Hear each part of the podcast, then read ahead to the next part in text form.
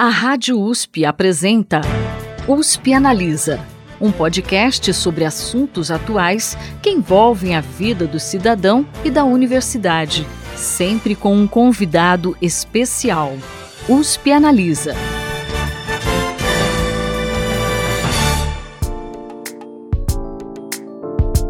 Olá, tudo bem? Seja bem-vindo a mais um USP Analisa. Eu sou a Thaís Cardoso, jornalista do Instituto de Estudos Avançados Polo Ribeirão Preto da USP, e converso hoje com o professor Ricardo Galvão, que assumiu no começo deste ano a presidência do Conselho Nacional de Desenvolvimento Científico e Tecnológico, o CNPq.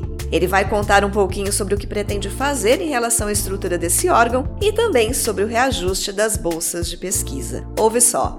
A gente sabe que a ciência brasileira passou por uma série de dificuldades durante os quatro anos da última gestão, o que inclui não só ataques à credibilidade das instituições, como também corte severo de recursos. Por isso, eu gostaria que o senhor começasse a nossa conversa dando um panorama de como encontrou a estrutura do CNPq assim que assumiu como presidente do órgão. Sim, Thaís, tens razão que o ataque foi imenso e, mais do que isso, havia aquele discurso negacionista, até desestimulando a apreciação pela ciência. Para falar sobre o CNPq, como eu encontrei, tem que falar um pouquinho antes, porque eu fiz parte da equipe de transição. E na equipe de transição, nós fizemos um levantamento detalhado de como estava o sistema científico-tecnológico brasileiro e vimos o desmonte que foi feito, em particular, no Ministério de Ciência e Tecnologia. Mas eu, pessoalmente, na equipe de transição, não olhei muito os detalhes do CNPq, que eles foram feitos pelo professor Glaucio Oliva, de São Carlos, que foi presidente do CNPq.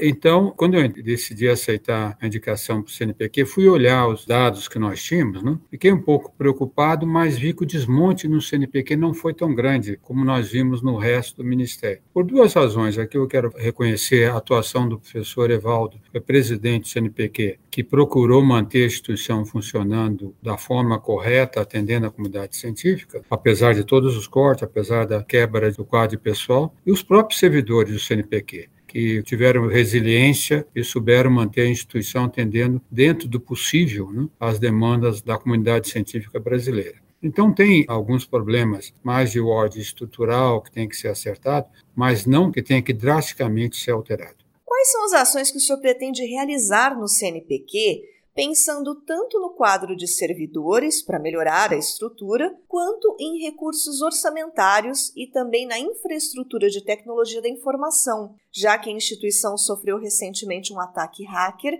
e também passou por um apagão de dados na última gestão.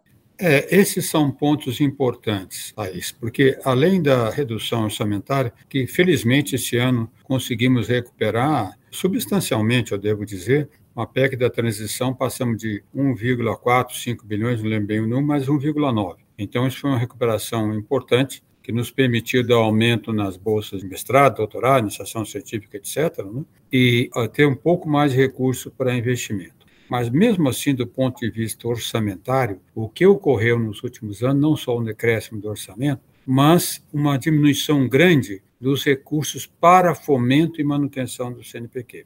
Então, atualmente, o CNPq gasta cerca de 90% de seus recursos no provimento de bolsas e só 10% para investimento em projetos de pesquisa e a própria manutenção do CNPq. Então, nesse momento, nós estamos com a nova diretoria indicada, que é gente de muito bom nível, então nós vamos procurar agora trabalhar fortemente, que tá, está no momento propício, exatamente agora, início de governo, nós trabalhamos no PPA, o Plano Plurianual. Então, vamos trabalhar para colocar mais recursos, aumentar os recursos do CNPq, mas principalmente investimentos. Não vamos diminuir das bolsas de jeito nenhum, mas queremos que a proporcionalidade foi como já foi historicamente no passado no CNPq. Essa primeira ação muito importante com relação a recursos.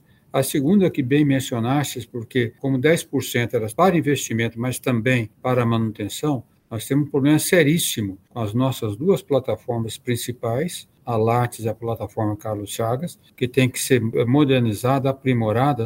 Há cerca de 10 anos foram desenvolvidas, umas, inclusive, a Lattes não temos todos os programas atuantes, a empresa já acabou, então temos que investir recursos e o PAD pessoal tem muito pouco. Inclusive, estamos estudando agora a possibilidade de fazer, então, um processo de contratação temporária civil, usando a possibilidade da nova lei trabalhista. Primeiro isso. Depois, vamos propor no PPA, isso ainda está sendo elaborado, que tenhamos uma ação separada dentro do orçamento da União para as plataformas. Recurso destinado diretamente para as plataformas, que não saia só dos recursos CNPq, porque é essencial modernizar as plataformas. Por exemplo, a plataforma Lattes, Otaís, nós temos da ordem de 7 milhões e 500 mil usuários. Destes, só cerca de 1 milhão e 400 mil são da área científica. Então veja que a plataforma Lattes é uma plataforma essencial para o Brasil. Muita gente utiliza a plataforma Lattes. Ela é um dos retornos que o CNPq dá à sociedade brasileira. Então vamos investir sim, estamos trabalhando. Temos uma colaboração muito forte com a RNP, a Rede Nacional de Pesquisas, que faz toda essa parte de internet para pesquisa. Temos trabalho com ela ela está nos ajudando a desenvolver todos os métodos para os ataques. Na verdade, não foi nas últimas semanas, não foi um, mas foram cinco ataques hackers, muitos sérios. Nós estamos resistindo, mas temos que ter uma atuação até preventiva. Isso não é fácil e isso não tem solução definitiva. Isso é uma doença que sempre existirá e nós temos sempre que estar preparados para evitar que seja atacada. Então, nós vamos atuar certamente nesses dois pontos de uma forma bastante assertiva. E como o senhor bem mencionou, um dos seus primeiros anúncios como presidente do CNPq foi o aumento do valor das bolsas de pesquisa, que estavam sem reajuste há quase 10 anos. Apesar desse incremento em 40% para os alunos do mestrado e doutorado, 27% para os pós-doutorandos e 75% para iniciação científica e docência, a gente sabe que isso não é suficiente para compensar toda a inflação do período. O senhor pretende instituir alguma política de reajuste? Como que estão as tratativas nesse sentido? Bom, no caso das bolsas de mestrado e doutorado especificamente, a avaliação da Agência Nacional de Pós-Graduação é que para compensar a inflação de 2013 para cá, o aumento teria que ser da ordem de 70%. Mas nós sabemos que em nada nós podemos compensar diretamente a inflação, né? e seria ingênuo de nossa parte pensar que o novo governo vem e resolve todos os problemas. Então, fizemos o máximo possível. Aliás, algumas das sociedades científicas que mandaram mensagens para a equipe de transição propunham um aumento só de 30% porque o aumento do CNPq e da CAPES, nós articulamos para que os aumentos fossem compatibilizados, afeta também as fundações de amparo à pesquisa estaduais. Então, o próprio presidente da Fundação de Amparo à Pesquisa, aliás, da Confederação CONFAP, professor Odir de Lagostin, mencionou que algumas FAPs se sentiram agora numa situação difícil. Então, não é simplesmente dar o aumento permitido pelo orçamento ou não, mas tem uma articulação muito grande. E foi o aumento, Thaís, emergencial. Foi o aumento principalmente proposto pela Academia Brasileira de Ciência e pela Sociedade Brasileira de Progresso da Ciência. Eles foi levado em conta e fizemos o aumento dentro daquela perspectiva. Agora, não podemos manter uma situação que as bolsas de mestrado e doutorado desde 2013 não tiveram aumento, e tem outras bolsas também importantíssimas, que são as bolsas de fomento empresarial, por exemplo, e as bolsas DTI, que não têm aumento desde 2010. Então, o CNPq está agora fazendo um estudo detalhado de como aumentar essas bolsas. Mas retornando mesmo às de mestrado e doutorado, que são absolutamente essenciais, e pós-doutorado, do ponto de vista acadêmico, nós vamos fazer um estudo para que tenha um reajuste anual. O problema é claro que isso não depende só no CNPq, depende do Ministério da Fazenda, depende da Casa Civil, né? Então não é uma decisão só nossa, nós temos que elaborar planos e ter aprovado a nível mais alto do governo. É, e a gente torce para que haja mais ações que valorizem os pesquisadores e a própria ciência brasileira.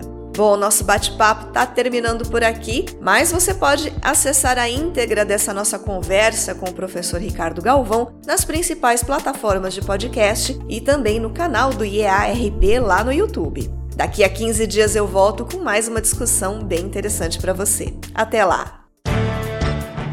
Você ouviu USP Analisa um podcast da Rádio USP Ribeirão em parceria com o IEA, Instituto de Estudos Avançados, Polo Ribeirão Preto.